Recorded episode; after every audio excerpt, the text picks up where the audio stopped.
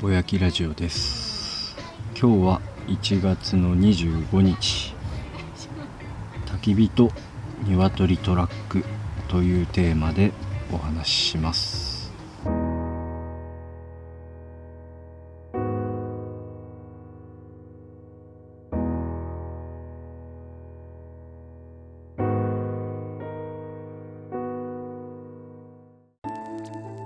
気がつけば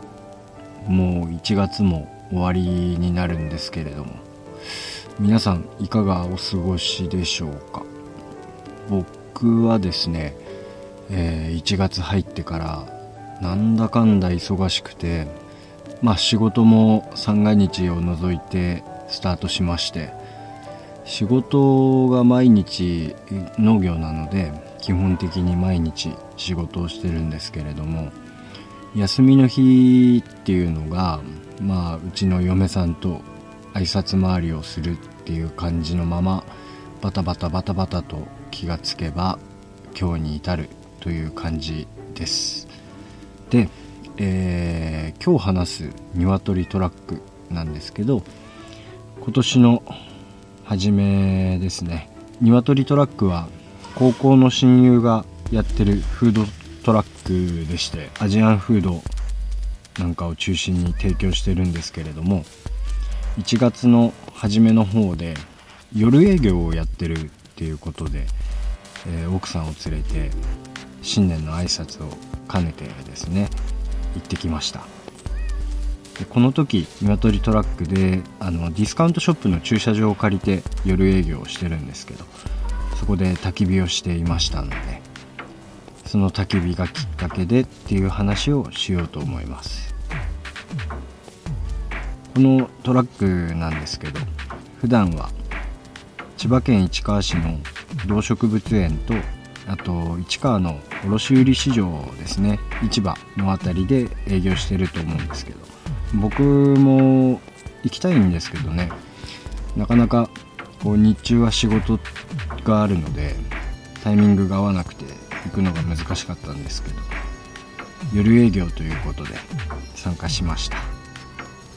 でそこでまあ親友の豊が焚き火台を買って焚き火をやってるんですけどこの焚き火をやりながらの夜営業っていうのがですねすごく雰囲気が良くてまあ焚き火ってなるとキャンプ好きの僕としては気になることがいくつかあったんですけど親友が使ってる薪この薪の消費がすごく早く感じました。で薪は何を使ってるの？と聞くとこれはホームセンターで買ったっていうことで言ってたんですけど薪の材質とかは詳しくはわからないということなんですけどね。これが結構高いんですよ。薪一束1000円っていうことでしたけど1000円って結構大きいですからね。鶏トラックで言えば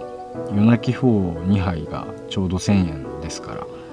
結構だと思います。僕は仕事が木を切る仕事でもありますから薪に対する解釈がちょっと人とずれてるのかもしれませんが僕が薪を買うことはまずないんですね。キャンプに行っても拾った木を使うか薪が無料のキャンプ場をチョイスしているので友人が買ったというのを聞いて何か協力できるんじゃないかなとひらめきました。実はいつか使える時が来るんじゃないかと切った梨の丸太をこの12年間保存していました。この梨の木なんですけどうちも老木になった木を切るので結構な量の薪になるんですね。この梨の薪っていうのは広葉樹っていうあのキャンパーとかに人気のある材質で調べてみるとね結構いい素材っぽいんですよね。熱量が高いとか火の粉が少ないとか。一度燃えると長持ちするとか結構いいことしか書いてないんですよ。薪としての評価が実は結構高くてこれは使わない手はないなと。以前から家に薪ストーブを置きたいなとか考えてましてこれはまだまだ先の話になると思うんですけど今回のことがきっかけでまた少しちょっとやる気になりました。さて話を戻しますけど鶏トラックでですね焚き火屋をやることにしました。鶏トラックが夜間営業している時間帯に合わせて焚き火の管理をしようと。ただそれだけなんですけど。それで今月の17日ですね焚き火屋都市府ということで参加させてもらいました。普段ソロキャンプしかしないのでできるだけ軽量装備を心がけているんですが実は最近もういい加減寒いだろうっていうことで薪ストーブを買いましてこれの火入れも兼ねてという感じになったんですがこの薪ストーブと Amazon で2000円くらいで購入した焚き火台を使ったんですけど割といい感じになりましたね。この営業日は天気予報にはなかったんだけど雨が急に降ってきたり止んだりで天候には恵まれなかったものの火が消えることはなくて営業時間は焚き火は無事にやりきりまして鶏トラックに来たお客さんも薪ストーブに反応してくれてたりしてなんか少しは鶏トラックの雰囲気作りに参加できたのかなと思っています。そんな営業時間中ですね。YouTuber の友達のパイセンが来てくれました。パイセンはですねえっ、ー、と PIESENG のパイセンなんですけれど主にバイクのカスタムとかのねことをアップしている方で。FTR っていうちょっと,、うんと、僕が乗ってるのは TW でヤマハなんですけどそのちょっと TW に似た感じの FTR っていうねホンダのバイクに乗って雨が降る中登場してくれて。いやー嬉しかったですね。鶏トリトラックの店主は高校からの親友でパイセンは昨年の秋ぐらいかなに会って2度目なんですけど2人ともすごく雰囲気が僕の好きな感じの人なんでなんかこうシンクロじゃないんだけど2人が一緒に合わさった感じすごく嬉しかったです。まあ今僕は普段人と会わない生活してますから。こんな感じで人がつながる感覚というのは久しぶりで。なんなら淳のバイクチャンネルの淳くんとパイセンとアルちゃんと初めましてなんて挨拶をしたその11月以来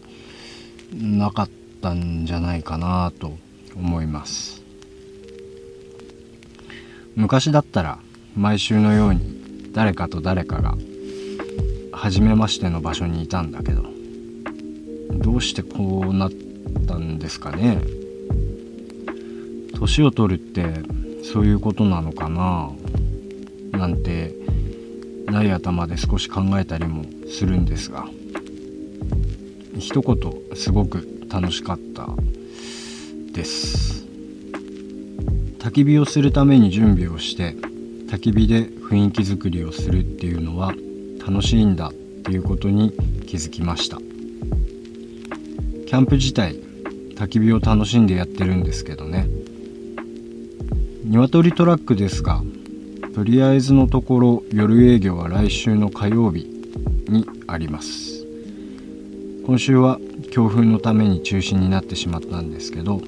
その来週の31日の方はですねまた焚き火や都市府という形で参加したいと思っておりますので気になる方は是非一度遊びに来ていただけたらと思います。僕はただ焚き火しているだけなので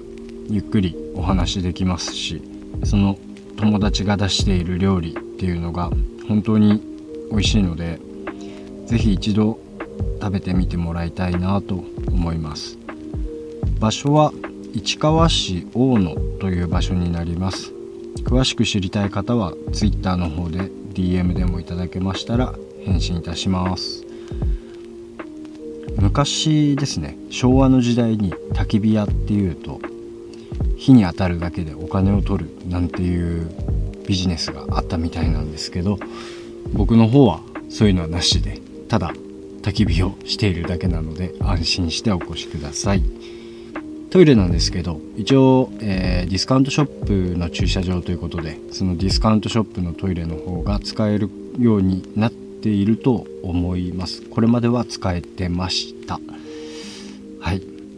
ただ、えー、もしかすると紙がないかもしれないなんていう話もあるので一応紙は僕の方でも持っていきます。そんな感じです。では Twitter の方またお知らせしていきます。Twitter アカウントです。アットマーク TO アンダーバー SEE アンダーバー WHO アットマーク TO アンダーバー